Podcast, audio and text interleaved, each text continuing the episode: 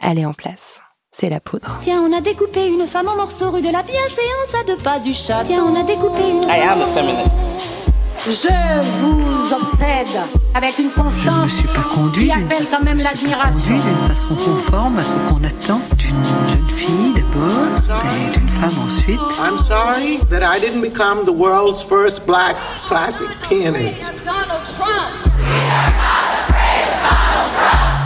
Je crois qu'une femme qui existe dans son temps, à l'intérieur de son temps, n'a pas d'époque, elle marque son époque. Bienvenue dans La Poudre, une conversation intime, profonde, avec des femmes artistes, activistes, politiques, des femmes inspirantes, des femmes puissantes. Comment sont-elles devenues femmes? Contre quoi ont-elles résisté? Que crient-elles? Que rêvent-elles? Que lisent-elles? Je suis Lorraine Bastide et aujourd'hui, je reçois Claire Nouvian. on est là dans un peu comme vraiment dans le the womb, ils appellent les Anglais. C'est vraiment, on est dans le l'utérus, quoi. On est dans le noir. C'est profond, c'est calme. Et passent des êtres ultra fragiles, des pieuvres gélatineuses roses, de la taille d'un pamplemousse, hyper mignonnes. J'aimerais bien faire une introduction pas trop dark pour cet épisode, hein, parce que les dernières fois c'était quand même un peu la déprime. Bah, je sais pas, un truc qui parle euh, de la beauté des fonds marins, des couleurs des coraux, des petits poissons mignons qu'on voit dans la mer l'été, des dauphins, des baleines, des couchers de soleil. J'aimerais bien que ce soit pas trop glauque, qu'on ait des belles images, qu'on ait de l'espoir. J'aimerais bien, je sais pas, donner des bonnes nouvelles, quoi, que ce soit pas trop triste. Laisse tomber, j'y arrive pas.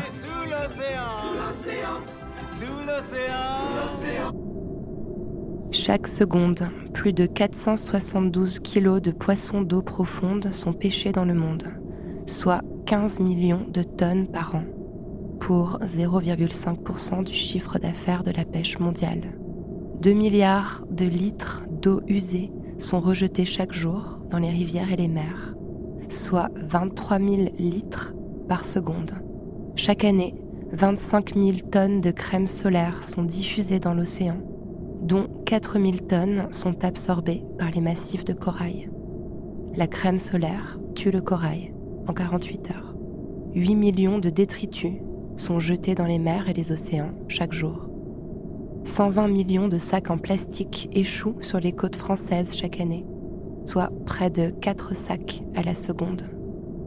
Chaque seconde, 206 kilos de plastique sont déversés dans l'océan et finissent en microparticules ingérées par la faune marine. Avec Claire Nouvian, on a parlé d'éducation, d'abysse et de solidarité. Claire Nouvian, vous êtes activiste pour la sauvegarde des océans. Vous avez fondé en 2004 une association appelée Bloom qui œuvre à la protection des écosystèmes marins et surtout des grands fonds océaniques, ces abysses qui vous fascinent. Nous en parlerons tout à l'heure. Vous avez reçu en avril 2018 un prix considéré comme le prix Nobel de l'écologie, le prix Goldman pour l'environnement. Je recommande à tout le monde d'aller écouter le discours poignant que vous avez prononcé à la tribune ce soir-là. On comprend en vous écoutant que vous êtes en guerre que les qualités que vous mobilisez pour mener ce combat acharné contre les lobbies, les États, les institutions européennes, les industriels, mobilisent en vous des qualités qui sont celles d'une guerrière. Je suis très fière de vous recevoir dans la poudre aujourd'hui, Claire Nouvian, parce que la crise environnementale m'obsède de plus en plus. J'ai pleuré de chaudes larmes au moment de la démission de Nicolas Hulot. Non pas que je sois particulièrement attachée au personnage, mais j'ai senti son impuissance. Et cette impuissance m'a semblé être celle de l'humanité entière. Mais vous, Claire Nouvian, vous soulevez des montagnes, des océans. Est-ce que vous avez été tentée, vous aussi, parfois, de baisser les bras? Euh, bonjour, merci d'abord de me recevoir et puis de me donner cette tribune euh, de qualité, euh, de temps aussi, hein, parce que c'est vrai qu'on est tout le temps pressé dans cette vie de fou qu'on a. Non, baisser les bras d'un point de vue comme ça, on va dire épisodique. Oui, bien sûr, il y a des moments où moi aussi je pleure beaucoup. C'est ma soupape, ça marche vachement bien les larmes, hein, c'est magique. Mais, mais j'ai pas envie, en fait. J'ai lu un livre qui m'a permis de bien tout remettre dans le bon axe. C'est un livre d'un philosophe allemand, Günther Anders, qui est mort maintenant. C'est un tout petit livre, très court, hein, euh, qui se lit, je pense, en une heure et qui s'appelle Et si je suis désespéré, que voulez-vous que j'y fasse? Et en fait, le titre, déjà le titre, c'est pour moi. et euh, quand j'ai lu ce livre, en fait, il m'a donné la clé euh, de mon action et de mon désespoir, en fait, parce qu'il dit finalement, on est dans un- une telle destinée tragique, collective. Ça- tout s'accélère tellement que le, temps n'est pas à parler de son espoir. Ça, c'est une question, c'est comme une question de foi, en fait, une question tout à fait personnelle, même privée, si j'ose dire. La question, c'est celle de l'action. Et ça m'a, je sais pas, ça a été comme un- une marionnette dont on retend le fil. Ça m'a remis tous les membres en place. Et en fait, j'y pense dès que j'ai un- une tentation de baisser les bras, je repense à action. En fait, je me fiche de savoir ce qui. je- on n'est pas devin. Le- L'histoire de l'homme est cyclique, euh, tragique, euh, barbare. Euh, On a du mal à chasser la barbarie, par exemple quand on lit les comptes rendus de, je sais pas, des conquistadors en Amérique du Sud, on se dit mais quelle barbarie. Mais et en fin de compte, quand on lit ce qui se passe dans les geôles syriennes aujourd'hui, on n'a pas du tout progressé de ce point de vue-là. Donc oui, c'est cyclique. Oui, par moments c'est désespérant, mais l'action c'est quand même un- une espèce de lieu d'échappement radical. Dans l'action, on trouve de l'énergie, on trouve de la foi au niveau individuel et on trouve du sens.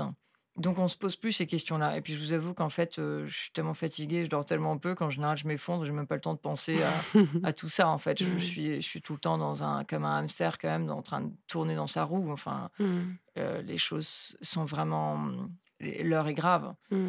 Euh, notre destinée fait vraiment peur parce qu'au-delà d'avoir évidemment euh, mis en péril euh, des vies humaines.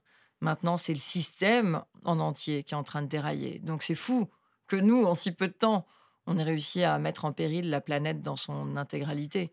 Donc voilà, maintenant, je suis vraiment plus que dans cette modalité de l'action. L'action euh, comme remède au désespoir, c'est un, un bon truc que je m'appliquerai volontiers, mais il y a aussi la colère, l'indignation. Moi, par exemple, quand je vois Emmanuel Macron sacré champion de la Terre à l'Assemblée nationale de l'ONU, euh, j'ai envie de, de hurler, en fait. Il y a quelque chose qui est vraiment... euh, oui, qui, qui est l'ordre de l'indignation. On ne peut pas calmer ça uniquement par l'action aussi, on peut? Non, on ne peut pas, mais moi, je crois qu'il ne faut pas calmer sa colère. C'est sain d'être en colère. Du moment que c'est pas une colère qui est retournée contre soi aussi, hein, Mhm. parce que Ce qui est le danger, ouais. Ça, et il faut être aussi en contact avec cette colère-là, quand on n'est pas fier de soi, euh, de pouvoir regarder les choses en face et de, et de pleurer sur soi-même de notre bêtise, de notre méchanceté passagère et, et de la maladresse ou qui a pu blesser de façon euh, non intentionnelle quelqu'un, en fait, capable de regarder ça et de se pardonner, en fait, et donc de trouver la paix là-dedans. Et en fait, moi, je me dis, la colère, ça se gère. Et ma colère contre, contre l'injustice, contre le mensonge, je la trouve saine en fait. Pourquoi est-ce que je ferais reculer mes valeurs?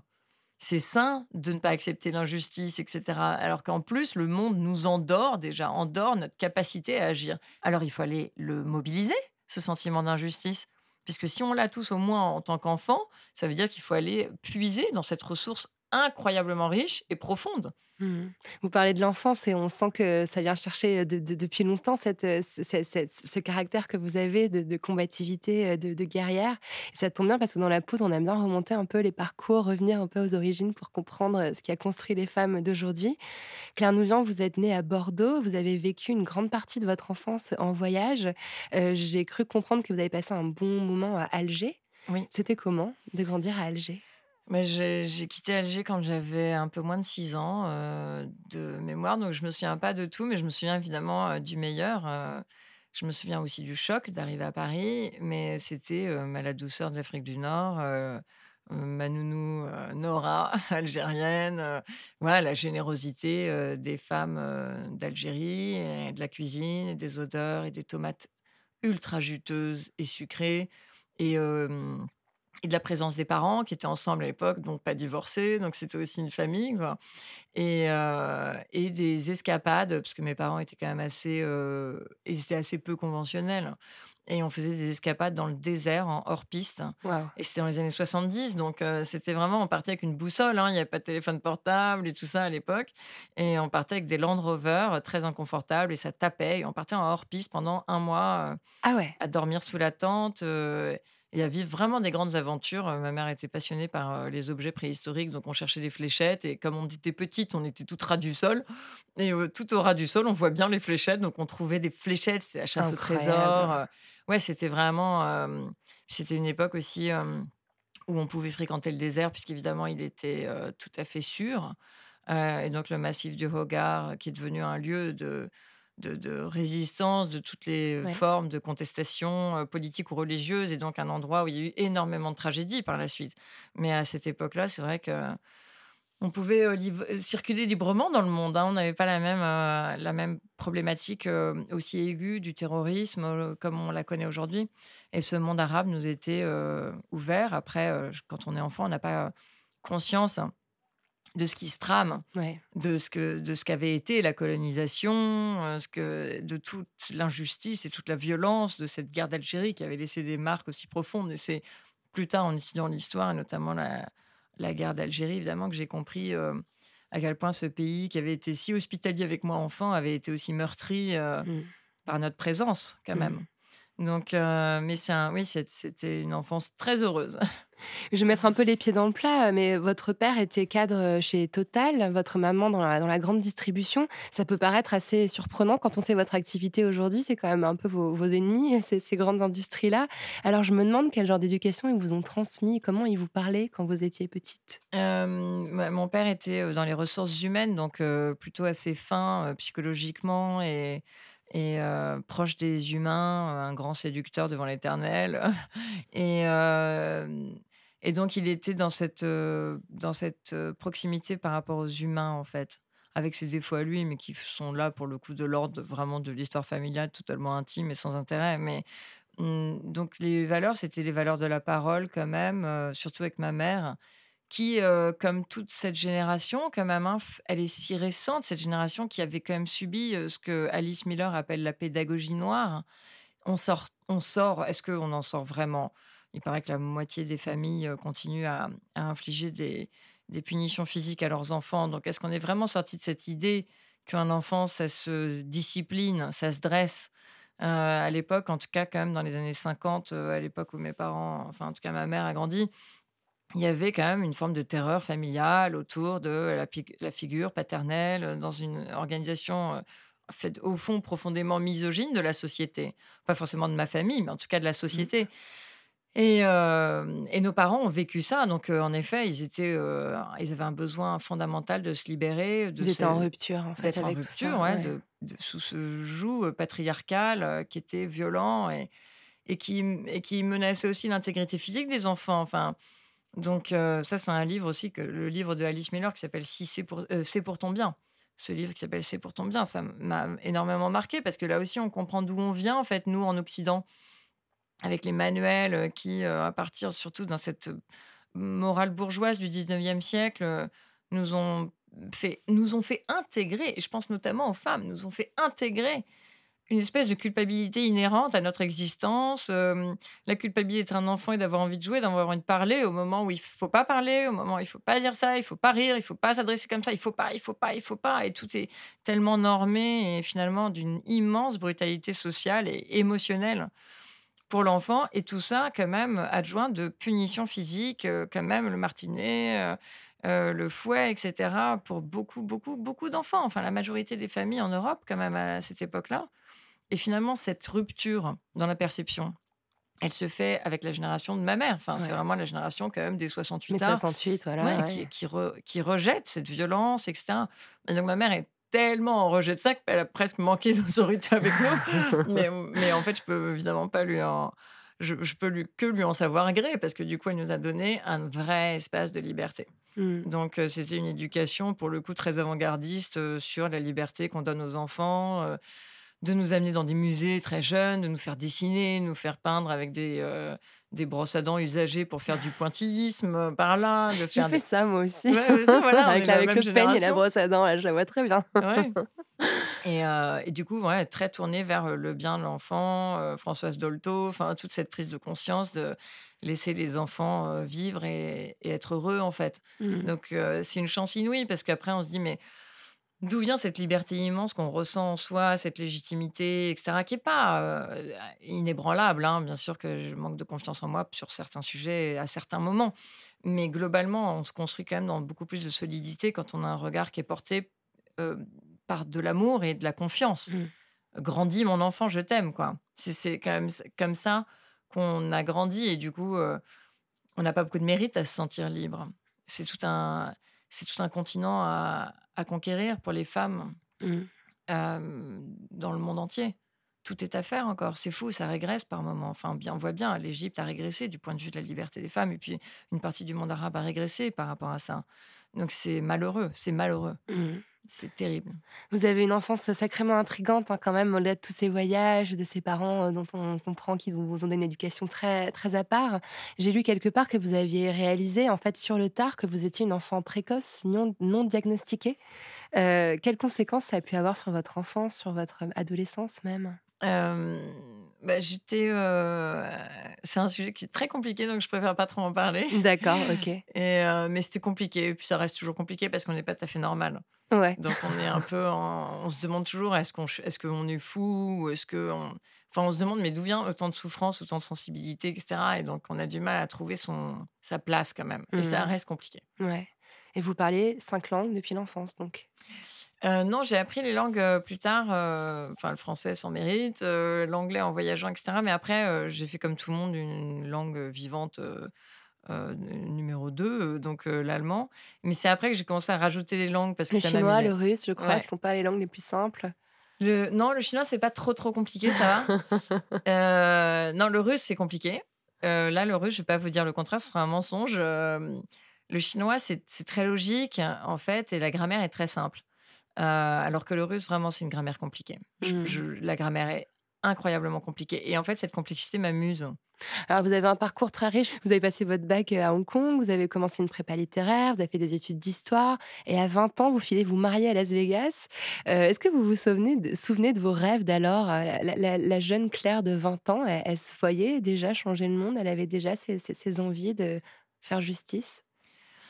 Non, je crois que j'avais pas d'ambition. Euh, D'abord, je n'ai vraiment pas d'ambition, en fait, à part euh, mon exigence personnelle. Mais je n'ai pas d'ambition. C'est un vrai problème, d'ailleurs, parce que il faudrait que j'en ai un peu plus pour euh, accepter une responsabilité plus large. Vous verrez bien ministre hein, quand même, je préfère vous le dire tout de suite. Ouais, et ça, moi, par exemple, je, je- ça, je- pff, ça, me, euh, rien que l'idée, oh là là, me fatigue complètement. Mais euh, je me souviens plus trop de ce que j'avais en tête. Je crois que j'étais embourbée dans mes problèmes personnels, en fait. Je trouve que c'est un âge vachement dur. euh, euh, et on se dit, ah, c'est tellement gai cette jeunesse, 20 ans, 18 ans, 22 ans. En fait, je trouve que c'est le moment où, waouh, qu'est-ce qu'on doit régler comme truc, quoi. On doit faire la peau à nos parents, qui en prennent aussi évidemment plein la tête. On doit exister, on doit savoir ce qu'on veut. Euh, on est encore euh, ultra sensible parce qu'on veut appartenir à, à, à- à l'entité papa-maman, mais en fait, on est quand même ultra grand. Euh, et on a sa vie, sa sexualité, un mari, enfin voilà. Et on, je trouve ça très compliqué comme passage, Hmm. le passage à l'âge adulte. Et pas du tout l'adolescence, j'ai trouvé que c'était beaucoup plus simple en fait. Mais je trouve que c'est plus tard que c'est, enfin pour moi en tout cas, c'est plus tard que ça c'est compliqué. Donc moi je crois que j'étais empêtrée dans mes, dans mes histoires très perso. Euh, et avec toujours évidemment une oreille que je n'ai jamais euh, perdue en fait pour euh, la misère du monde, qui a toujours la misère du monde dont je n'avais conscience à l'époque que d'un point de vue humain. Notamment le sujet qui me touche, je pense le plus au monde, c'est le, c'est les douleurs qu'on va imposer, les souffrances qu'on va imposer à l'enfance. Le, le- le fait qu'on touche à des enfants, c'est, j'y arrive pas. Enfin, je peux pas. C'est, ça, c'est même pas de la colère que ça fait jaillir, c'est de la rage. Euh, mais je n'avais aucune conscience écologique, donc euh, j'avais pas encore non plus cette dimension-là en fait dans ma culture globale. Hmm. Donc euh, non, j'étais en transformation, je pense, à cette époque-là. En parlant de transformation, vous êtes devenue femme ou vous êtes née femme? Je crois que je suis pas encore en fait. ouais, ça je suis un. je- c'est, je, je- pour moi en fait justement, je, pense j'ai grandi avec cette vision euh, des femmes ultra féminines dans les magazines avec tout plein de bijoux et les ongles faits et tout, et en fait ça m'intéresse vraiment pas du tout. Donc euh, j'arrive pas à m'associer à avoir un sac euh, à main différent pour différentes occasions. Enfin, j'arrive pas. J'ai toujours mon sac à dos Eastpak et j'ai 44 ans et en fait, je- voilà, j'arrive. Je, suis pas. Donc pour moi, comme femme, c'est forcément euh, les talons, la panoplie, euh, le maquillage et les ongles faits. Du coup, j'arrive pas à me mettre là dans cette catégorie-là. C'est marrant, c'est intéressant. Ouais. Alors, euh, vous auriez pu faire de très très longues études, mais vous avez quand même fait le choix de, de commencer à travailler assez jeune. Vous avez commencé à travailler comme journaliste à l'âge de 22 ans, je crois, dans le documentaire animalier. Euh, vous êtes déjà assez boulimique de travail à ce moment-là. Vous parcourez le globe, vous réalisez euh, des dizaines de documentaires. Et votre vie bascule le jour où vous visitez un aquarium à Monterrey en 2001. Est-ce que vous pouvez me décrire ce qui se passe dans votre esprit ce jour-là? Oui, euh, je faisais un repérage pour un documentaire et donc euh, je devais euh, trouver un endroit où on pouvait filmer les créatures qui vivent dans les océans très profonds, mais sans aller en grande profondeur parce qu'on essayait évidemment, avec les contraintes budgétaires de la télévision, de, de trouver un endroit où filmer tout ça sans avoir à louer un sous-marin pour aller à 3000 mètres de Ouais, Ce profondeur. qui doit être assez compliqué à organiser, j'imagine. Évidemment. Et du coup, j'avais trouvé euh, euh, que l'aquarium de Monterey en Californie, qui est magnifique, un des plus beaux aquariums dans le monde, si ce n'est le plus bel aquarium mondial, avait organisé une exposition sur les grandes profondeurs. Et en fait, il y a un canyon très profond qui va jusqu'à 4000 mètres de profondeur qui entaille le continent américain exactement à la hauteur de Monterey. Donc, c'est le canyon de Monterey. Et eux, ils ont la possibilité euh, matérielle, avec un bateau, de partir le matin, de déployer un sous-marin et littéralement 20 minutes plus tard, d'être à 4000 mètres de profondeur. Ce que personne d'autre ne peut faire. Euh, parce qu'ils ont toute cette faille qui est juste là, ce canyon. Et du coup, ils ont collecté euh, année après année avec l'Institut de recherche, qui est l'Institut ju- ju- jumeau en fait de l'aquarium. Ils ont collecté des images, des connaissances de créatures absolument mais sidérantes. Et quand je suis arrivée dans le dans l'exposition à l'aquarium, je m'attendais pas du tout à voir, évidemment, parce qu'ils avaient eu l'intelligence de ne surtout pas révéler sur le web euh, leur film qu'ils montraient dans l'exposition. Il fallait y aller pour le voir. Et quand on arrivait, là, je, ouais, je me souviens très bien que je suis restée, bah, j'ai regardé le film je ne sais combien de fois d'affilée. J'arrive, je, je savais même pas ce que je voyais en fait. Et pourtant, c'était après des années de, documentaires animaliers et scientifiques. J'avais lu quand même beaucoup de livres sur les insectes, les oiseaux, les reptiles, euh, les, mammifères, etc. Je connaissais assez bien les animaux. Et là, j'étais face à des trucs. Je me disais, mais c'est quoi? En fait, c'est quoi? Et donc, je savais pas dire si c'était de la 3D ou du réel. Et donc, forcément, là, j'étais piquée au vif parce que je suis de nature, euh, de nature vraiment curieuse. Enfin, et je me disais, mais je, je, je veux une réponse à tout. Je veux tout Je comprendre. veux tout comprendre, je veux tout connaître, je veux savoir ce qui vit là-dessous. Et euh, ma perception a complètement basculé. J'étais quand même euh, sous l'emprise euh, qui est la nôtre, hein, de penser qu'en gros, plus on s'enfonce, plus il fait noir, plus il fait nuit, moins il y a de choses vivantes. Et donc, c'était une claque de comprendre qu'en fait, tout faux. Tout faux, voilà, tout faux. faut reprendre absolument à zéro et repartir d'une page blanche parce qu'en en fait, plus on s'enfonce et plus il y a de vie. Et, euh, sauf qu'on ne connaît pas ces formes de vie euh, et qu'elles ont évolué dans des conditions tellement hostiles, tellement extrêmes, que tout devient absolument, on peut dire, soit grotesque, soit monstrueux, soit merveilleux. Mais les yeux deviennent gigantesques. Ou alors, quand il n'y a plus du tout de lumière, ils disparaissent. Ou alors, les dents, comme il n'y a rien à manger et que quand il y a un repas qui passe, on n'a pas la, faut pas prendre le risque de le rater. Les dents sont effilées comme des, des lames de rasoir. Enfin, tout est fou. C'est fou. Et donc, ouais, je suis tombée dans la soupe euh, à ce moment-là et j'ai voulu, euh, j'ai voulu vraiment tout comprendre. Mais c'était très égoïste au début. Je me disais, mais je veux savoir. Moi, je veux tout savoir. Et, euh, et après, je trouvais ça tellement merveilleux que j'avais aussi envie de tout partager. Ouais. Et donc, j'ai fait euh, le livre, l'exposition. Sur les abysses. Abyss, l'exposition qui a tourné dans le monde entier, qui a, qui a reçu une pluie de récompenses. Je trouve qu'il y a quand même quelque chose d'assez métaphysique dans cette notion de, de profondeur, cette notion d'abysse. Finalement, vous êtes allé euh, révéler ce qui est caché. C'est presque une démarche de philosophe.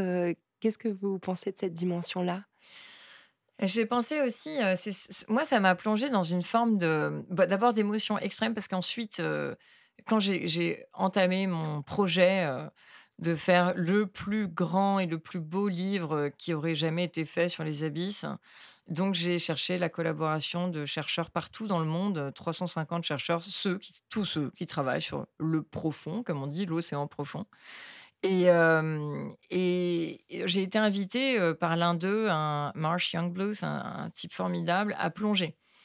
Et ça, c'était, ça a été le moment justement où il y a eu une espèce de pause philosophique parce que d'abord j'ai vraiment été mise dans une espèce d'émotion extrême en fait en plongeant à 1000 mètres de profondeur dans un autre canyon, côte est cette fois, pas très loin du Massachusetts. Et j'étais en fait émue au-delà de ce que j'ai. En fait, j'ai même pas pu en parler pendant un certain temps en fait de cette plongée. Je, je fondais en larmes quand on me demandait c'était comment. J'arrivais pas à sortir les trucs parce qu'il y avait simultanément trop de trucs qui se jouaient. Et on est là dans, un peu comme vraiment dans le the womb, ils appellent les Anglais. C'est vraiment, on est dans le- l'utérus, quoi. On est dans le noir. C'est profond, c'est calme. Et passent des êtres ultra fragiles, des pieuvres gélatineuses roses de la taille d'un pamplemousse hyper mignonnes, avec des espèces de grandes oreilles qui sont en fait des nageoires, ce qu'on appelle les petits poulpes Dumbo. Et on voit passer ces trucs-là. Tout est fragile, les, des espèces de siphonophores, c'est comme des, comme des- comme si c'était des méduses qui sont en fait ralliées les unes aux autres, euh, reliées les unes aux autres, pardon, euh, sur un long cordon et qui déploient des rideaux de tentacules comme ça qui flottent entre deux eaux. Et c'est merveilleux, plus la bioluminescence et tout, tout est dingue. Et donc, j'avais l'impression que j'avais l'impression que je venais de naître. Mais vraiment pas. Je, je- je suis pas du tout allumée. Hein. Faut pas croire que je, je, je prends pas de drogue. euh, J'en ai jamais pris. Je suis pas du tout hippie au sens. Mais vraiment, profondément, j'avais l'impression que là, l'humanité est en train de passer à côté d'un truc absolument fondamental.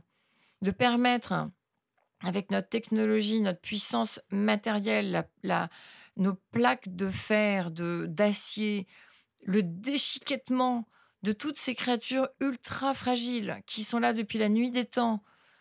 Je me disais, mais c'était d'une telle violence en même temps d'être face à cette telle fragilité suspendue, loin de nous, pendant longtemps inaccessible à tout ce qu'on lui a fait subir et ce qu'on lui fait subir aujourd'hui, et d'imaginer, de voir que on pouvait tout détruire avec notre technologie, c'était trop violent. J'arrivais pas à mettre les mots, quoi. Ça, n'est sorti que sous forme de et de, larmes pendant longtemps, parce que je me disais, mais c'est là que ça a vraiment basculé, en fait. Pour moi, en fait, je me suis dit, faut, on peut pas, on, on peut pas laisser passer autant de beauté, autant d'évolution. On peut pas laisser faire un massacre à grande échelle, en fait. C'est pas possible. C'est presque un choc mystique hein, que vous Ouais. décrivez. Et d'ailleurs, il y a un engagement derrière. Il y a votre conférence TEDx que je recommande aussi à tout le monde de regarder. Vous dites cette phrase J'ai décidé, je me suis juré de mettre fin à cette pratique dans le monde. Vous parlez de la pratique de pêche en eau profonde qui permet de sauver bah, ces créatures dont vous parlez. C'est quand même dingue de dire ça. Je me suis juré de sauver euh, ce monde-là. Enfin, c'est de l'ordre de la vocation. Oui, c'est aussi le sentiment que j'ai eu en fait finalement avec toute cette aventure euh, qui a été cette visite à l'aquarium et l'aventure qui a commencé et cette, ces plongées profondes. Tout ça a généré, a été une, un- une, un- une bascule. Il y a eu une bascule dans ma vie à ce moment-là.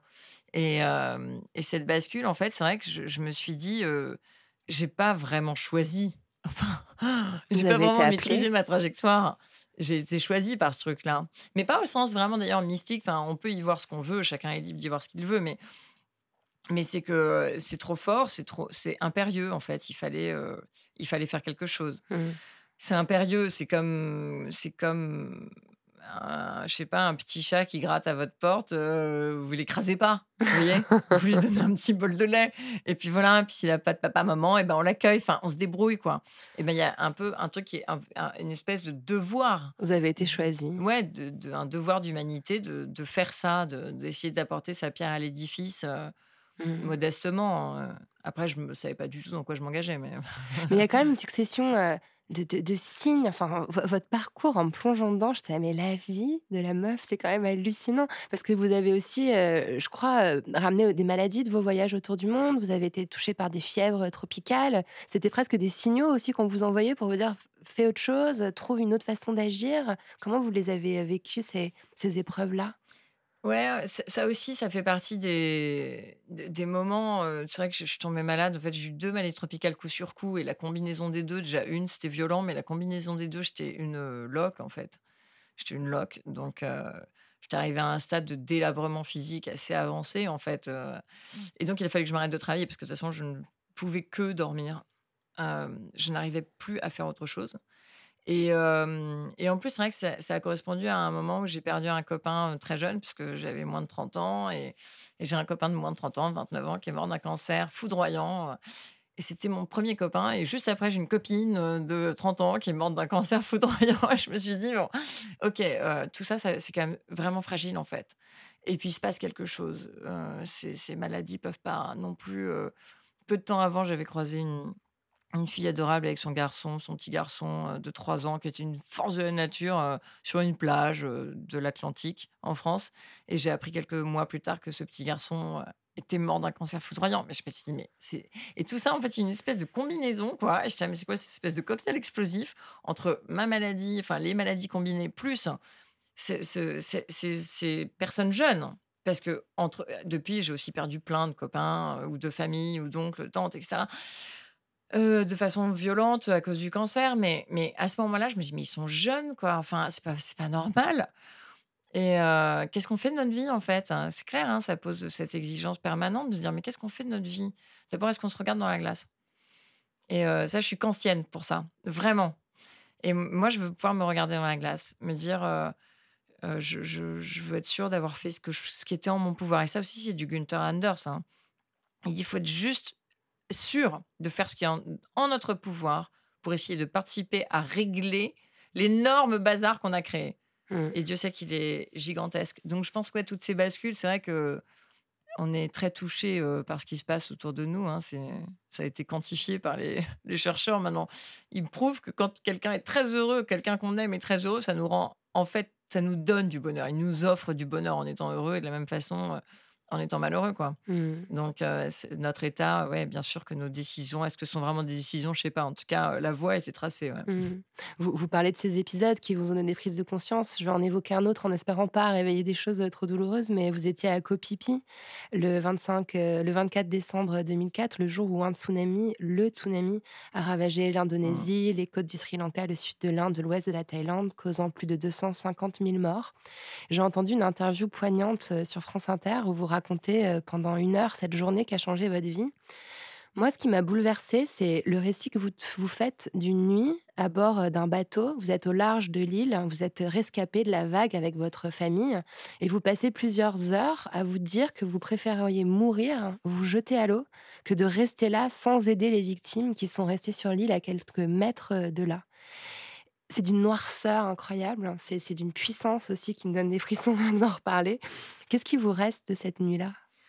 Alors, vous, avez vu le film qui s'appelle Le Sacrifice de Tarkovsky? Non, mais vous en parlez dans l'émission et ça m'a donné envie de le Parce voir. que pour moi, c'était, c'est, alors moi, c'est un livre, un, un- pardon, un film qui m'a énormément marqué, puisque euh, il fait le, il fait une prière, c'est une forme de prière dans laquelle il dit, euh, je, suis prêt à tout perdre, je suis prêt à perdre tout ce qui m'est le plus cher pour éviter une catastrophe, euh, une bombe, euh, un bombardement, une catastrophe. Et il perd tout. Donc en effet, il, met le feu à sa maison et donc il va au bout de cette démarche du sacrifice, ce qui est complètement, ce film est complètement dingue et très marquant du coup. Et donc je me souviens, je m'étais dit, j'ai compris ce film dans toute sa puissance de façon intuitive quand je l'ai vu, mais vraiment dans ma chair après avoir quitté l'île où en effet la rumeur disait, euh, nous on était face à ces décombres et surtout tous ces cadavres et tous ces blessés.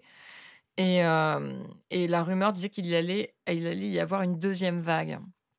Il y a eu une longue explication compliquée. Bref, le skipper de notre bateau nous a m'a forcé à quitter l'île en me disant si tu ne quittes pas l'île, ta sœur à bord du bateau ne voudra pas quitter ce, rivage. Or, si une deuxième vague arrive, tu vas tuer toute ta famille. Donc, c'est vraiment le cas de la morale. Euh, si tu jettes un type sous le train, euh, tu vas peut-être empêcher que le train s'écrase ou je sais pas quoi, avec encore plus de morts. Donc il suffit de sacrifier un humain pour sauver des centaines de personnes. Qu'est-ce que tu fais? Et, euh, et je me suis retrouvée dans cette configuration. J'ai- j'ai- j'ai- le- L'argument a, joué. Enfin, je suis allée sur le bateau parce que ma sœur était à bord avec ses enfants. Il n'était pas question de les mettre en danger. Mais en partant, je me suis dit que c'était la plus grosse faute morale de ma vie. Mais, je me suis dit, enfin, tout le monde est allé se coucher. Moi, j'ai pas dormi de la nuit. Et je suis restée euh, comme ça à côté, à écouter la radio. D'ailleurs, comme dans le sacrifice de Tarkovsky, il écoute la radio et il entend qu'il va y avoir une catastrophe. Et moi, j'ai essayé d'attraper des informations. Et je me suis dit qu'en tout cas, si une deuxième vague était confirmée par la radio, donc j'ai écouté la radio, je- dans la nuit, comme ça, je me jetais à l'eau et, et ce serait au moins une façon de, de masquer, enfin, de gommer ma faute morale parce que jamais je me la pardonnerais, quoi. Ouais, c'était bon. Mhm. Ouais. Ouais. Vous dites aussi que le cerveau humain, euh, il n'est pas fait pour appréhender la catastrophe, que vous l'avez compris euh, ce jour-là euh, à Copipi. Et c'est marrant, le mot est pas bien choisi, mais j'ai rien d'autre, parce que c'est quelque chose que je me suis dit récemment au sujet, de- au sujet de la crise écologique et environnementale. En fait, on n'est pas apte à comprendre l'ampleur du désastre, et c'est peut-être ce qui explique l'immobilisme global de l'humanité. En fait, est-ce que ça vous parle quand on vous dit ça? Oui, bien sûr, mais ça, là, vous voyez, c'est, ça aussi, c'est grâce à Günther Anders qui m'a, qui m'a donné en fait des béquilles philosophiques pour comprendre le monde qui m'entoure et comprendre pourquoi et comment moi j'articule ma relation à ce monde-là. Et Günther Anders dit notre faute, notre vraie faute, c'est de manquer d'imagination. C'est ça qui fait qu'on n'est pas apte à croire à la catastrophe. C'est pour ça qu'on ne peut pas, lui, parlait beaucoup du globocide, hein, puisque c'est le penseur d'Hiroshima. hein. Il a correspondu avec euh, Paul Etterley, qui était le pilote de, l'avion qui a lancé la bombe d'Hiroshima. Enfin, c'est passionnant, il faut lire ses correspondances. C'est un truc de fou. Gunther Anders c'était un philosophe généreux qui voulait être compris. Donc, c'est pas du tout de la philosophie systémique, euh, in- incompréhensible. Ça n'a rien à voir avec ça. Il nous dit ça, il nous dit notre faute, c'est notre cerveau, en fait. C'est notre euh, incapacité à comprendre la globalité, puisque on est, tout ça va trop vite. On a développé des outils qui sont globaux, alors que notre échelle à nous est restée une échelle individuelle, au mieux euh, une périphérie assez proche. C'est-à-dire, je comprends mon environnement, je comprends une ville éventuellement, mais même une ville, je ne me la représente pas. Je ne me représente pas 4 millions d'habitants, 10 millions d'habitants, je ne me le représente pas. Et donc, euh, je pense qu'il touche là un sujet qui est le sujet central de notre bascule, qui est pour moi un vrai sujet de recherche neurologique. C'est comment est-ce qu'on peut accélérer éventuellement le passage d'un cerveau, qui est un cerveau aujourd'hui, on a un cerveau qui est archaïque, qui est complètement inadapté aux défis du siècle et aux défis de, de cet impératif d'humanité, de solidarité. On sait, d'un point de vue scientifique, que la coopération, c'est la seule façon de se sortir du pétrin dans lequel on est. Et pourtant, le seul discours qui porte, c'est un discours d'individualisme et de repli sur soi. Alors pourquoi? Par le mécanisme de la peur, qui est un mécanisme qui vient taper dans le cerveau archaïque, le cerveau le plus ancien. La peur nous jette un voile, c'est comme si ça chantait toutes nos autres fonctions. On n'est plus capable de penser quand on est dans la peur.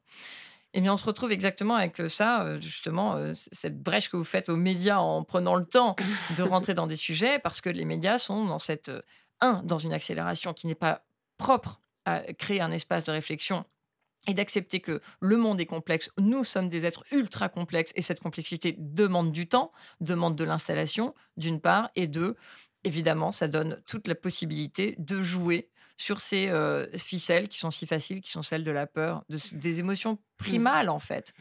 Et, euh, et si on arrivait à, à vaincre le cerveau archaïque, on serait capable de passer justement dans la capacité d'imagination. On pourrait en fait débrayer notre capacité de, de, de- de- on va dire, de hum, d'immatérialité en fait, de représentation euh, abstraite. C'est le mot que je cherchais.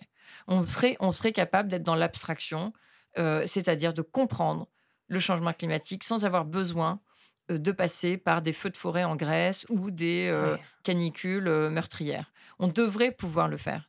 En fait, on- euh, les connaissances permettent ça, permettent de faire la, suture entre toutes nos connaissances pour se représenter quelque chose de global et le prendre au sérieux. Et donc Jean-Pierre Dupuis il le dit, hein, il dit, moi je suis un prophète de malheur, il faut être un prophète de malheur. Jean-Pierre Dupuis, rappelez-moi, c'est. Jean-Pierre Dupuis, qui est le philosophe qui a euh, euh, écrit un livre qui s'appelle Le catastrophisme éclairé, Oui, d'accord. ouais. et qui dit, mais entendez, si on n'est pas des catastrophistes, ça veut dire qu'on on n'arrivera pas à éviter la catastrophe. C'est mécanique, hein C'est ça, c'est imparable. C'est ce déni en fait qui m'a frappé au visage récemment. Genre en fait, on ne fait rien parce qu'on ne le comprend pas, on, ne- on refuse de le voir, c'est tellement énorme. On refuse d'y croire. C'est ce qu'il dit en fait Dupuis. Il dit mais la catastrophe est là, elle est euh, scientifiquement prouvée, euh, calculée, quantifiée, tout ce que vous voulez.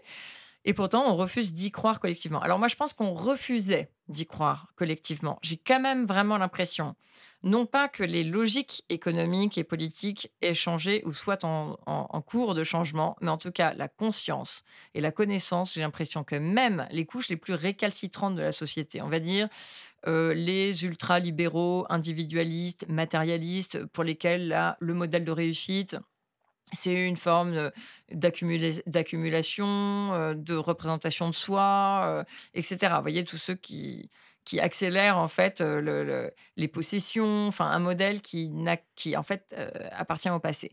Eh bien, même ces couches-là, possédantes, un peu cyniques, euh, cupides, blablabla, hein, mais, mais voilà, avec évidemment des exceptions formidables dans ces lots-là, évidemment, heureusement, mais quand même, il y a des, des vrais traits ces couches-là sont en train de se dire ah merde, on est peut-être allé un peu loin. Peut-être en fait que en effet, ce n'est pas la solution, qu'on va dans le mur au niveau du climat. Ils n'ont pas encore très bien compris la biodiversité dans son ensemble, mais ils ont compris que sans abeilles, euh, les humains ne euh, survivaient pas très longtemps, une quinzaine de jours ou je sais plus quoi. Enfin, c'est très très rapide. Enfin, voilà, donc il, se passe des choses quand même. Donc euh, après, euh, de là à ce que ça se transforme en, action suffisamment, on va dire, transformative de la société et de l'organisation de nos sociétés euh, pour pouvoir enrayer le changement en cours, non, ça, je, je- absolument pas. On est quand même dans une résistance. On comme- en est loin, ouais. mais on peut penser, on peut espérer, en tout cas, euh, si, même si l'espoir, c'est globalement pas un sujet qui m'intéresse beaucoup. L'espoir ou le désespoir, c'est chacun son problème. Enfin, ça c'est. Mais là où je- on peut imaginer qu'il y a une forme d'espoir, c'est de voir que globalement des sociétés qui, des, choses qui disparaissent, des, des- traditions qui disparaissent, une société qui disparaît se crispe. Elle- ça crée une crispation très forte quand on a quelque chose qui est en péril. Et on peut imaginer que cette lutte acharnée, par exemple, des lobbies industriels sur un modèle euh, de pouvoir et de relais de pouvoir, d'influence du pouvoir et des politiques publiques, euh, voilà, qui appartient vraiment à un truc très violent, très brutal, très euh, patriarcal, etc. On peut bien imaginer que si on arrive à ce niveau-là de tension dans la société, où on voit bien qu'il y a une division très profonde entre euh, les pro-lobby, les anti-lobby, euh, les pro-libéralisme et les anti, etc. On est arrivé à des stades de division très forts. On peut imaginer que c'est le signe qu'il y a quelque chose qui va peut-être craquer.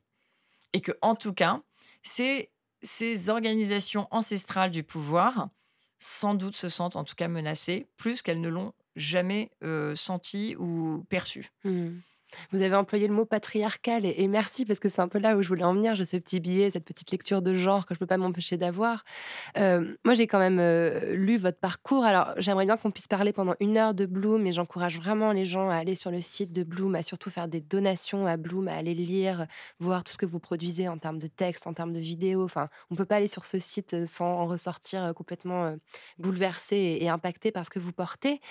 Juste pour donner un exemple, moi j'ai rencontré Bloom la première fois quand Pénélope Bagieux a publié une bande dessinée euh, en collaboration avec vous pour dénoncer le chalutage en eau profonde. Euh, cette bande dessinée m'avait bouleversée et j'avais signé comme 900 000 autres euh, citoyens et citoyennes cette pétition.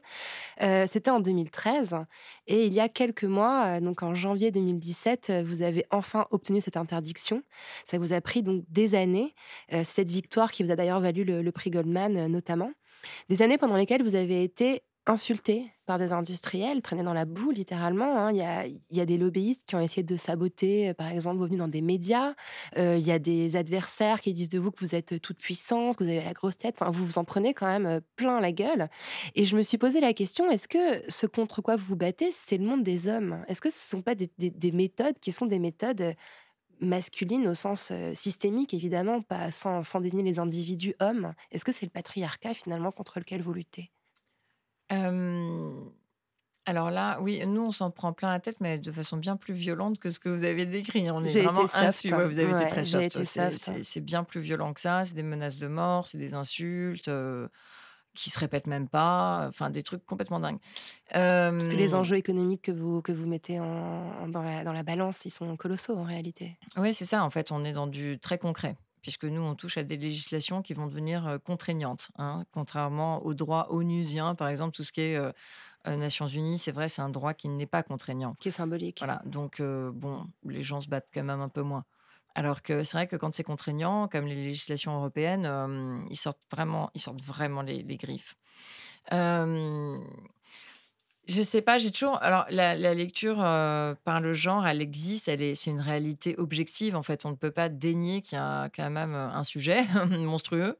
Euh, et en même temps, je me dis, euh, l'honnêteté intellectuelle, j'ai pas l'impression que ce soit plus une affaire de femme qu'une affaire d'homme, vous voyez. Hmm. Et euh, c'est une question d'intégrité. Et c'est vrai que nous, on se bat contre des lobbies, donc qui, par définition, euh, en tout cas ceux dans la pêche industrielle, sont- ne sont pas intègres. Ceux qu'on connaît, et je peux vraiment pour le coup l'affirmer, ne sont pas intègres intellectuellement. Donc c'est comme un continent à explorer. Pour moi, c'est la, jungle. Euh, des gens qui ne sont pas honnêtes, qui peuvent se regarder en face en mentant. Je, ne sais même pas ce qu'ils ont dans le crâne, en fait. Et d'ailleurs, je préfère même pas le savoir. Je sais en tout cas qu'on est soutenu par autant d'hommes que de femmes, par exemple, chez Ouais, Bloom, vous voyez Bien sûr. donc je me dis, est-ce qu'on a le droit de mettre dans le panier Parce qu'on a face à nous, finalement, oui, des lobbyistes qui sont tous des hommes, euh, qui sont odieux, etc. Nanana. Mais on a autant d'hommes que de femmes qui nous soutiennent et qui sont émus par euh, notre mobilisation, qui voient bien qu'on travaille d'arrache-pied, qu'on travaille nuit et jour, bien au-delà du raisonnable, que j'ai une équipe euh, hallucinante, tellement mon équipe est géniale. Vous avez beaucoup de femmes autour de vous dans l'équipe fondatrice de Bloom. Oui, on avait, c'est vrai, et maintenant ça se rééquilibre parce que maintenant on a trois hommes. Alors là, c'est notre trophée parce qu'on équilibre, on arrive presque au Les quota. trophées, j'adore. Ouais. Et euh, au début, on avait Frédéric Lemanac qui était tout seul. Ensuite, Mathieu Colletter nous a rejoint et maintenant euh, Timothée Cook. Donc on est quand même, maintenant on a trois hommes. Et euh, ils sont venus à nous, je pense, euh, parce que clairement, on est d'abord une, ONG experte, c'est-à-dire que vraiment, on a besoin de chercheurs qui sont capables de, crunch data, comme on dit en anglais, c'est-à-dire de prendre beaucoup de données et de, mettre du sens dans les données, qu'ils ont besoin de, qualifications vraiment techniques pour savoir utiliser des outils. euh, moi, je les regarde, je sais même pas, je les trouve formidables, mais alors je comprends rien de ce qu'ils font pour montrer des tendances scientifiques, pour montrer des réalités scientifiques que personne ne, ne, ne pose, voyez. Et, euh, et en fait, euh, ils sont venus à nous pour ça, parce qu'on a besoin de leur expertise, de leur connaissance, mais ils sont venus à nous parce qu'ils cherchaient un lieu où mettre en œuvre leur intégrité. Voyez, donc moi, les hommes qui travaillent chez nous, je les trouve dingues, et ceux qui nous soutiennent, on a plein de gens qui nous soutiennent, qui sont de, différents bords politiques, alors que nous, on est clairement ancrés à gauche. Hein, faut pas se raconter. Alors pas la gauche, hein, la, la gauche large, la vraie gauche, la grande, la celle très très, la grande famille, mais qui peuvent être plutôt des libéraux de droite et qui vont quand même trouver Mhm. que notre euh, notre action a, a, un du sens, deux de l'impact. Vous voyez, donc euh, moi je pense que c'est toujours cette question de l'éducation. En fin de compte, euh, quand on a, euh, quand on éduque bien nos enfants, on leur passe nos valeurs. hein. Quand on les aime et qu'on passe du temps avec eux, on leur passe et de l'amour et des valeurs. Et quand les garçons ou les filles sont bien élevés, ça donne des êtres formidables. Et quand ils sont mal élevés, ça donne des monstres. Après, oui, il y a un petit truc de testostérone quand même sur la violence physique qui a l'air euh, clairement d'être un petit peu plus le sujet des hommes que des femmes. Ça, c'est juste aussi euh, indéniable. Euh, mais il faudrait juste qu'on s'élève bien, qu'on Ouais, soit nous-mêmes bien bien, sûr. élevés pour ensuite bien élever nos enfants et leur donner du temps. Mm. On ne peut pas leur donner que des valeurs. Il faut aussi leur donner de l'amour et du temps. Enfin, Mhm. ça, c'est Mhm. incontournable. Il y, a- il y a une mouvance. euh, Alors non, avant j'avais un petit mot à dire sur cette, euh, cet article qui m'a fait bondir euh, dans l'Obs. Vous racontez l'anecdote d'un grand chef d'entreprise qui vous invite à faire une conférence à HEC et devant à l'ESSEC. vous, ah pardon, à l'ESSEC, et devant vous, il produit un discours complètement relativiste sur le glyphosate en s'appuyant sur un tas d'anecdotes. Ça m'a semblé être une attitude arrogante, surplombante, une attitude de, de privilégié. Comment vous la décryptez cette attitude-là? Oui, alors il est dans le relativisme sur tout. hein. C'est- complètement surréaliste parce que euh, en plus il a dans son entreprise des bonnes pratiques euh, sociales, salariales, transparence. Euh, il fait tout, tout est bien quoi. Puis vous fait venir a priori, il est sensible aussi Alors c'est pas lui qui nous faisait venir, c'était les professeurs de l'ESSEC qui nous invitaient tous les deux et qui, de par l'activité de ce monsieur, estimaient qu'il allait forcément avoir un discours large, Il avait un rapprochement inspirant, etc. pour les étudiants. Cette promo qui arrivait, là, toute fraîche et moulue euh, des euh, classes de prépa.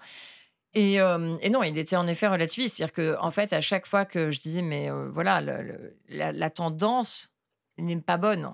Le changement climatique s'accélère. Les chercheurs disent qu'on n'arrive pas à tenir la barre de rester sous les 2 degrés. Or, on sait que si on bascule au-delà de 2 degrés, on part dans des dans des, une disruption tellement profonde des balances, de toutes les balances d'équilibre planétaire que personne ne peut prédire à quel point la catastrophe va avoir lieu euh, et sous quelle forme elle va arriver. On voit bien que ça commence. On voit bien que quoi, quand il fait 30 degrés en Norvège au mois de juillet, ce n'est pas normal et que ça a des conséquences en chaîne sur les courants et donc la formation des événements euh, climatiques extrêmes. Eh bien, on dit ça à un monsieur comme ça, il vous dit euh, non, moi j'étais, euh, je sais pas quoi, il va dire un truc genre moi j'étais sur l'île de machin, il faisait beau ou il faisait froid, enfin on s'en fiche quoi. je- Ah. il va, et donc c'était un relativisme que je trouvais très dangereux. Et je me suis dit, on n'a pas tous la même perception de la responsabilité de la parole publique. Enfin, moi, je prends très au sérieux le fait de, parler publiquement. Du coup, je me renseigne, je lis, euh, je- je- j'essaie de mettre à jour mon savoir. Bien sûr que j'ai des tas de lacunes et j'en ai conscience et ça me désole. Mais du coup, si on me dit, euh, bon, parlez-nous de la dette française, je vais vous dire, je ne peux pas, je ne peux pas, je sais rien vous dire sur la dette française. J'ai une idée de, du, du diktat, euh, va dire, de l'Allemagne euh, sur la gestion des dettes européennes parce que euh, j'ai bien suivi la crise grecque comme tout le monde. Et je trouve que c'est infâme ce qu'on a fait à la Grèce. Ça, j'ai une opinion, mais parce qu'elle est informée, parce que j'ai lu des livres sur la Grèce ou des articles sur la Grèce. Mais je ne sais, je connais rien au marché financier, vous voyez, je connais rien à la, la po- politique monétaire, par exemple. Donc, on ne peut pas parler quand on est en dehors de son champ de compétences. Ouais, malheureusement. Et j'ai trouvé dingue que cette personne accepte la responsabilité immense de parler publiquement sur des, de- à propos de sujets que clairement il ne maîtrise absolument pas. Mm. Et il n'est pas dans une démarche de connaissance. Et donc moi, je n'ai fait qu'alerter les étudiants de l'ESSEC en leur disant, soyez dans une démarche de connaissance. C'est votre garde-fou absolu contre toute dérive idéologique, en fin de compte. Hmm. Je fais du mansplaining, moi, mais bon, c'est ma lecture féministe à moi. Ouais. Euh, D'ailleurs, il y a un mouvement, euh, le mouvement écoféministe, euh, qui, qui rapproche la violence faite à la terre de la violence faite aux femmes. C'est un mouvement qui est incarné notamment par Vandana Shiva, qui est une activiste indienne absolument passionnante, dont je recommande de lire les, les textes. Euh, Est-ce que vous vous sentez proche de cette mouvance-là? Eh bien non. Non Je, je- je- en fait, je vous avoue, je, je pense que c'est formidable. Je sais que si je me penchais là-dedans, je, je, je fondrais de plaisir et d'émotion et tout, parce que je, pense que la cause des femmes, c'est comme la cause des enfants. Enfin, quand je lis ce qui, arrive aux femmes de par le monde, ça me donne envie de hurler. Euh, mais euh, je, je passe pas beaucoup de temps à, penser avec ce prisme-là, parce que j'ai la chance euh, de vivre en France quand même. Et Dieu sait qu'il y a beaucoup de choses encore à conquérir pour les femmes en France. hein. Mais je le vois pas, moi je le perçois pas en fait dans mon, dans mon quotidien. La façon dont les problèmes sont, sont imbriqués, euh, dont on pourrait expliquer par exemple que la colonisation euh, finalement a entraîné à la fois l'épuisement des ressources naturelles et l'exploitation des femmes dans certains pays. Enfin, c'est une construction ça, mentale qui est ah oui. assez Ah, particulière. ça, c'est est, euh, factuel en fait en plus, hein, que les femmes travaillent beaucoup plus que les hommes globalement pour un salaire absolument moindre. Enfin, Ouais. Et ça, c'est quantifié. Donc, non, d'un point de vue scientifique, je ne remets absolument pas en cause. Quand on parlait de mouvement, donc est-ce que Oui, moi, je suis. Oui, moi, en tant que mouvement, non, je peux pas dire que je le connaisse bien. Je Ouais, peux pas dire que euh, parce que et aussi, comme je le connais pas bien, je ne sais pas ce qu'il a à offrir. Parce que moi, ce qui va m'intéresser, c'est une fois, et c'est toute la question que je pose aux approches de genre, c'est une fois qu'on a dit, euh, qu'on a repéré qu'il y avait un problème qui était quantifiable de d'inégalité, de violence, de d'injustice salariale, tout, tout ce qu'on peut imaginer. Qu'est-ce qu'on fait? Par exemple, est-ce qu'on va légiférer? Donc moi, ce qui m'intéresse, comme c'est l'action qui Bien m'intéresse, sûr. J'ai envie de dire à tous ces mouvements-là, donnez-moi tout de suite le résultat pour que moi, je puisse l'intégrer Mmh. dans ce que je vais essayer de porter de- justement dans l'espace public. Hmm. Mais voilà, typiquement un sujet sur lequel euh, je suis en faute de méconnaissance. Donc, c'est à moi de me plonger dans ces sujets-là euh, beaucoup plus pour euh, en comprendre l'importance, enfin la gravité, l'urgence même. Euh, mais moi, ce qui m'intéresse, c'est, OK, par exemple, on, on a des histoires de parité. Eh bien, c'est une façon de forcer, en effet, la prise en compte, euh, à égalité, en fait, des femmes dans, je sais pas quoi, les entreprises, euh, un comité de direction, n'importe quoi. Et euh, je trouve que ça, en effet, c'est une, par exemple, ça, c'est une mesure. Mm. Voilà, moi, ce qui m'intéresse, c'est, OK, qu'est-ce qu'on fait pour réduire ces inégalités, cette violence, cette barbarie? Comment est-ce qu'on libère tout ça? Est-ce qu'on peut transformer nos constats, les constats de violence et d'injustice faites aux femmes comme aux enfants, aux enfants, hein, que je mets dans la même, évidemment, parce que tout ça Ça commence va quand même par l'enfance. ouais.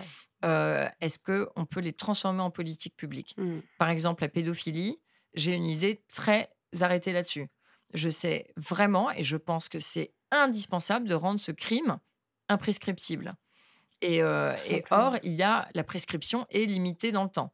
Donc, euh, je sais, je sais, je vois que le processus de mémoire, de faire remonter à la Ouais. mémoire le traumatisme de l'enfance, qui pour par survie, par nécessité de survie, a mis un voile sur quelque chose qui était trop dur, qui faisait imploser l'être, l'être psychique euh, et physique, que quand c'est trop dur, on met un voile noir Mhm. sur tout ça. Mhm. Et, et pour déchirer ce voile noir, remonter dans sa mémoire, etc., ça prend du temps. Et ça peut prendre une vie. Et donc, se dire que, en fait, il y a, que les crimes sont prescriptibles alors qu'ils devraient être imprescriptibles, je trouve que ça, Ouais. c'est un crime. Voilà. Donc, par exemple, j'ai étudié cette question-là et donc je connais. Voilà. Et donc, Mhm. moi, ce qui m'intéresse, c'est de me dire sur quoi après on peut militer pour changer les politiques publiques, pour qu'elles soient adaptées à nos besoins, aux besoins des femmes, aux besoins de faire face à la violence conjugale, etc. On vous veut vraiment dans un, dans un gouvernement, Claire Nugent. C'était une question que je veux garder pour la fin, mais vous envisagez dans une carrière politique, euh, une course électorale un jour? Alors, euh, non, très égoïstement, en tant qu'élu, j'ai vraiment pas envie. Je, ça- je sais qu'il faudrait, que ce serait un devoir, euh, un peu comme Nicolas Hulot d'ailleurs, qui disait depuis longtemps, euh, si j'y vais, ce sera par devoir, pas par envie. Je sais que c'est un devoir à un moment donné d'y aller. Après, je sais aussi que moi, mon devoir de mère m'appelle encore plus. Ah, Et c'est très net, Mm. très net pour moi. Je, je- c'est le seul endroit où je veux bien, en effet, dire vraiment ma vie privée empiète sur ma vie publique. C'est Mm. que j'ai pas, on a des enfants à la maison, c'est pas pour les abandonner à leur sort. Mm. Donc euh, après, euh, ils- ça va venir largement assez vite pour qu'ils nous disent bon, on veut plus vous C'est voir, bon, c'est bon, circulez. Mais on n'en est pas vous encore là. quelques années. En revanche, euh, s'engager pour euh, reconstruire la gauche, euh, oui, ça, oui, ça, je suis vraiment, je suis déjà, en fait, je suis très politisée au fond, jamais encartée, etc., mais très politisée parce que je pense que c'est le lieu de- d'expression de notre trajectoire collective et de décision. euh, et comme les décisions sont d'autant plus importantes que la trajectoire est devenue, d'un point de vue écologique, aussi urgente, Ouais. oui, on peut plus euh, faire comme si les politiques publiques euh, étaient moyennement importantes. En fait, elles, sont, elles, ont, elles ont une primauté totale sur le reste, Bien pour moi. Donc le politique doit être, pour moi, investi, en effet, de toute sa noblesse. Or, on est en déchéance au niveau de, la- de l'exercice, en fait. Euh, Il n'y a plus de probité, on est dans un, un- une confusion des genres qui est devenue incestueuse avec euh, les lobbies, un entrisme qui est plus de l'entrisme, en fait, c'est devenu de l'incarnation, un personnel politique qui a perdu euh, sa vision, euh, son ambition, et, et qui, on a l'impression, prépare les pays à des marchés financiers. Et c'est pas ça, c'est pas ça l'histoire de l'humanité, ça peut pas être ça. Mm. Donc non, je, moi je refuse qu'on soit, qu'on fasse de- des humains seulement des consommateurs et pour un monde marchand. A une véritable urgence. Mais, euh, mais justement, pour en revenir un peu à ces questions euh, de genre et d'écologie, enfin, euh, c'est très ambigu tout ça parce qu'il y a aussi une autre mouvance assez récente qu'on appelle l'écologie intégrale, qui est in- in- incarnée notamment par Eugénie Bastier, cette journaliste assez réactionnaire qui, on l'ignore souvent, dirige une revue qui s'appelle Limite et qui se revendique à la fois décroissante, donc porteuse de ces valeurs que vous venez d'énumérer, antilibérales, euh, voilà, on ne peut pas penser que au marché, mais en même temps assez, assez réactionnaire, assez enfermante, assez basée sur la religion. Est-ce qu'il n'y a pas vraiment une, urgence à, à ré- réaffirmer l'écologie comme un humanisme, comme un progressisme, quand on voit ce discours se développer et puis rencontrer une audience? Oui, bien sûr, mais en réalité, quand vous regardez les Verts, les Verts en tant que parti en France, ils n'ont jamais eu bonne presse. En fait, s'il reste quoi que ce soit de vivant sur, sur, dans notre pays ou d'à peu près euh, intact du point de vue de la biodiversité, c'est grâce aux Verts, c'est grâce à des activistes qui sont allés depuis des années, mais bien avant, pendant que nous, on dormait d'un point de vue de la conscience, euh, qui étaient là, qui se battaient, etc. Donc, le mouvement politique, en fait, il a, il a tout ça. En fait, il, il faudrait le remercier en permanence. Les activistes verts, depuis toujours, là, les vieux de la vieille, ceux qui ont fait tout et qui nous ont préservés d'un tas de, massacres inutiles, de, euh, biodiversité, d'espaces naturels, etc. Euh, ces gens-là incarnent ça. Ils incarnent en fait parce qu'ils ont une vision progressiste du monde. Euh, après, je pense que le mouvement politique, l'écologie politique n'a jamais réussi à s'incarner entièrement. Et aujourd'hui, maintenant, face à notre destinée tragique d'un point de vue écologique, c'est vrai que on voit que c'est quand même des valeurs qui, sont, euh, qui, qui deviennent trans- transversales d'un point de vue partisan. Alors, pas à droite, hein. La droite reste sur le monde ancien, c'est clair. Un monde, pour le coup, patriarcal, de l'exploitation, une exploitation hideuse qu'on fait loin de nos frontières, parce qu'on ça ne nous dérange pas d'aller exploiter l'uranium, le nickel et le cobalt euh, quand c'est en Afrique dans des conditions dé- déplorables d'un point de vue environnemental et social, etc. Donc ça, je pense que la droite est très en retard, euh, chez- mais je pense que c'est fondamentalement euh, opposé à ses valeurs et à sa, représentation de la réussite. Mais tout ce qui se passe à partir du centre jusqu'à l'extrême gauche, on voit bien euh, euh, à, à intégrer l'écologie dans sa matrice et doit le faire. Et donc c'est pour ça qu'il faut une forme d'unification euh, des progressistes au sens large et des humanistes. Paradoxalement, euh, pendant la, marche pour le climat qui a eu lieu euh, bah, il y a quelques semaines, au début du mois de septembre à Paris, j'ai ressenti à la fois un grand espoir parce qu'on était vraiment nombreux et nombreuses. Et en même temps, en regardant autour de moi, il y avait beaucoup de personnes qui me ressemblaient, des personnes blanches qui ont l'air d'avoir un certain confort de vie. Je me suis demandé si c'était pas aussi une préoccupation finalement de privilégier. Est-ce que quand on est en train de, de- se demander comment on va payer son loyer ou comment on va éviter de se faire contrôler par la police demain en, bas de chez soi, on, a aussi l'espace mental pour, pour appréhender ces questions-là qui sont si, déjà si dures à appréhender pour un cerveau humain. Ce qui est sûr, c'est que si vous êtes assailli d'incertitudes par rapport à des fondamentaux de la vie, hein, la sécurité, l'alimentation, la santé, l'éducation, euh, si vous avez la possibilité de garder de l'espace mental pour l'écologie, c'est que vous êtes un héros. Enfin, là, Ouais. c'est- c'est hors Ouais. norme, vous voyez? Ouais. Et c'est exactement pour cette raison qu'on ne peut pas euh, scinder les questions écologiques de toute une vision de l'humanité. On peut pas, et c'est pour ça que pour le coup, Nicolas Hulot avait vraiment eu raison d'appeler son ministère de la transition écologique et solidaire, Ouais. parce qu'il ne peut pas y avoir de question de renouvellement de nos matrices de production, de consommation, nos valeurs intellectuelles, nos valeurs de réussite, etc sans en fait poser cette grande question, la grande question de mais qu'est-ce qui est arrivé à la solidarité, qu'est-ce qui est arrivé à la coopération, pourquoi on accepte qu'on parque des gens dans des cités affreuses, euh, dans des conditions d'enseignement, de vie, etc. C'est inadmissible. Et on a laissé faire ça. Il y a vraiment eu des échecs euh, de, gestion de la politique de la ville, euh, des inégalités, etc., qui, ont, qui sont en échec. Et, la tâche est très, très grande, mais c'est clair qu'il faut. la redistribution, ça reste quand même une, pa- une partie de la solution, pas uniquement, mais il va quand même falloir euh, redistribuer en priorité sur euh, un projet d'éducation. Mm. Parce qu'il faut, donner un- il faut donner la possibilité de vivre dignement à tout le monde, sinon on ne peut pas être humain. Dans l'indignité d'une vie, on ne peut pas être humain. On perd, on perd son humanité. Donc, euh, vivre dignement et ensuite euh, lutter, contre le, lutter contre la facilité intellectuelle de prendre son écran et de regarder des contenus débiles. C'est quand même un énorme ennemi pour nous. Ces contenus débiles qui nous sont servis par des médias qui ont un intérêt à faire en sorte que euh, les gens restent dans cette débilité. Regardez Fox News. On est dans des visions manichéennes de l'humanité. euh, On rentre jamais dans le- les zones d'ombre euh, et des humains et du monde. Et donc, on est dans un truc qui est tranché à la serpe. Et ça fait des individus qui pensent à la serpe et qui pensent, euh, voilà, black and white. Et, et ça, ça nous amène Trump au pouvoir. Ouais. Donc, euh, ouais, il y a une urgence à être plus généreux et à éduquer. Donc, euh, il y, a- il y a du travail, hein, il y a du Ouais. pain sur la planche. Ouais. Mm. Alors, vous vous attaquez, euh, là, votre, votre combat actuel, c'est la lutte contre la pêche électrique. Vous êtes littéralement en procès contre un État, euh, les Pays-Bas, qui pratique cette pêche de façon intensive.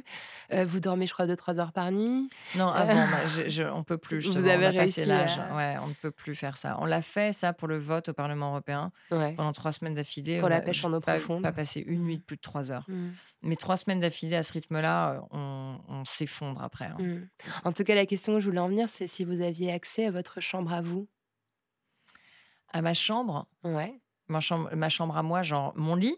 Ouais, ou votre espace personnel, un endroit qui appartienne pas euh, aux autres, à Bloom, au monde, qui sont un peu à vous? Non, ça pas beaucoup. Non, on n'a pas. euh, c'est pas très compatible avec euh, l'engagement dans la vie publique en fait. Donc, euh, des, je, je m'accorde des. D'abord euh, mes fenêtres de respiration qui sont vraiment ma chambre au sens vraiment euh, la caméra, ma petite euh, caméra interne. euh, c'est euh, mes espaces avec les enfants en fait, de, en famille, qui me ressourcent énormément. Et puis une fois de temps en temps, un stage d'aquarelle. Ah C'est vraiment euh, le- le- l'endroit de ressources. Voilà, c'est les vacances en famille, les moments en famille, et puis euh, le truc vraiment très égoïste que je fais une fois par an, je sais pas quoi, ça va être un stage d'aquarelle. Hmm. Est-ce que ça évoque quoi pour vous, la poudre? La poudre? Euh, la poudre, euh, plutôt les explosifs. Ouais, c'est plutôt euh, les explosifs. Après, ça évoque aussi des mauvais souvenirs de ces dîners de banquiers à Londres et Hong Kong où tout le monde prenait de la coke. Oh, quelle horreur Ouais, c'était l'horreur. ouais. Et euh, Dieu sait que c'était. Enfin, je pense que c'est encore très, très euh, fréquent. Mais, euh, j'ai grandi à Hong Kong dans le milieu de la finance qui, qui en fait, qui était complètement déconnecté du réel. Hmm. Et, et donc, il y avait beaucoup de cocaïne. Et à Londres aussi, il y en avait beaucoup. Et je me souviens, je me suis retrouvée à Londres à un dîner avec beaucoup d'avocats, beaucoup de gens dans la finance. et on était une 20-25 à table. Et je, moi, je me suis retrouvée seule. Ils étaient tous aux Tous toilettes. partis en aux de- toilettes. ouais. Et là, je me suis dit, d'accord, c'est euh, euh, vive Londres. C'était dans les années euh, 90. Euh, je ne fréquente plus du tout ces gens-là. Je m'étais d'ailleurs dans ce dîner un peu par hasard par le biais d'une super copine qui a eu d'ailleurs des gros problèmes de drogue et qui a donc quitté ce milieu-là. Mais moi, je lui avais dit, c'est pas normal en fait ce qui se passe ici. C'est c'est pas comme ça que ça se passe normalement un dîner. On se parle. On n'est pas en train de faire la queue aux toilettes pour faire des lignes de coke. Enfin, mon Dieu, mais revenez dans le réel, quoi. Ce monde boosté de façon artificielle à la, à la finance, à la facilité de l'argent, à la drogue, ces états seconds. Oh, mon Dieu, j'avais trouvé ça effrayant. Voilà, donc ça évoque aussi ça. De Hong Kong aux abysses, quel parcours, Claire Ouais. Nouvian. Merci beaucoup. Merci à vous. Merci à Claire Nouvian d'être venue faire parler la poudre avec moi. La poudre est une émission produite par Nouvelles Écoutes. Elle est réalisée par Aurore Meyer-Mailleux, avec à la préparation et à la prise de son Zisla Tortello, à la programmation Laura Cuissard et au mixage Laurie Galigani. Le générique est une variation sur la chanson L'appétit de Bonnie Banane. Vous aimez l'émission? Je vous aime aussi. Et s'il vous plaît, dites-le moi avec des étoiles, 5 de préférence, sur l'application Apple Podcast. Cela aide la poudre à essaimer. Pour faire parler la poudre sur les réseaux sociaux, rendez-vous sur Instagram, at lapoudre.tv, sur Twitter, at lapoudre.ne, et sur Facebook, sur la page La Poudre Podcast. La Poudre, c'est aussi une newsletter à laquelle vous pouvez vous abonner sur le site nouvellesécoutes.fr, puis cliquer sur La Poudre. Cela sera l'occasion de découvrir Bouffon, Queer, Commencer, Quoi de Meuf, Splash, Vieille Branche, bref, toutes les émissions merveilleuses que nous produisons. Vous l'avez sûrement remarqué, La Poudre aime les livres. Vous aussi, rendez-vous sur notre site La Poudre Lit, où nous recommandons toutes les deux semaines des ouvrages pour aller plus loin après l'écoute des épisodes. À très vite et continuez de faire parler la poudre. Cette émission a été enregistrée dans une chambre de l'hôtel Grand Amour que je remercie pour son soutien inconditionnel depuis la première saison de La Poudre. C'est dans ce lieu au décor entièrement chiné que j'ai recueilli la parole de presque toutes mes invitées. Il y règne une atmosphère sereine et un confort douillet qui ne sont pas pour rien dans les puissants récits de femmes qui font ce podcast. Entre les quatre murs des chambres de l'hôtel Grand Amour, c'est presque de la magie qui opère.